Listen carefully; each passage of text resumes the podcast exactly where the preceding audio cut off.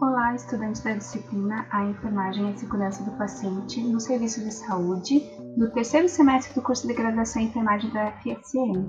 Como estão? Espero que estejam bem, em casa e seguros. Como comentei em aula, nossa disciplina tem como objetivos compreender os aspectos fundamentais que envolvem a segurança do paciente, a fim de desenvolver práticas seguras de cuidado nos diversos cenários de atenção à saúde. A disciplina conta com carga horária de 30 horas totais, sendo duas horas semanais. A nossa primeira aula ministrada foi a unidade 1 com o tema Segurança do paciente e aspectos fundamentais. Teve uma duração de uma hora de atividade síncrona e vamos ter agora uma hora de atividade assíncrona.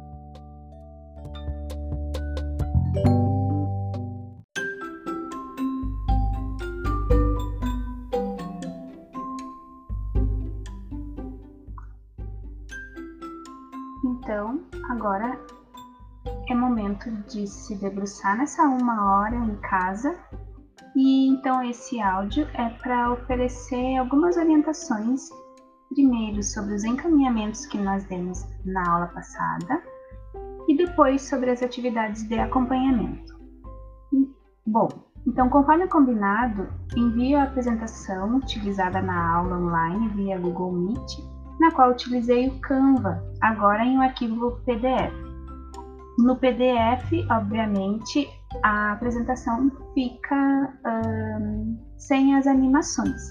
Então é uma limitação que ainda o professor aqui, a professora precisa trabalhar. Como leitura recomendada sobre os aspectos históricos da segurança do paciente, ler o capítulo 2 do livro Especialização, que está lá no Moodle. Como leitura complementar, indico dois textos em PDF que também devem ser acessados no Moodle. O primeiro, a Portaria 529, que institui o Programa Nacional de Segurança do Paciente, e o segundo, o documento de referência, que traz aquela abordagem sobre taxonomia e segurança do paciente.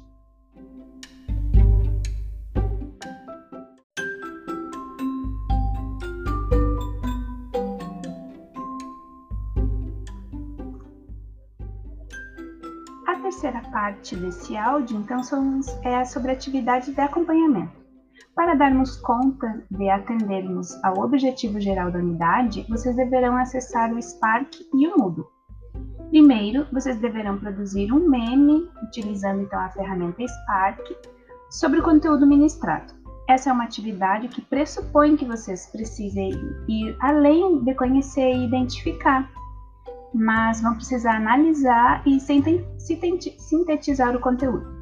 Para tanto, vocês deverão anexar o link no Moodle, então do meme que vocês criaram lá no Spark, guardar uma cópia para vocês lá no lindo Padlet que vocês estão construindo, que vai ser esse portfólio virtual a ser apresentado no final da disciplina.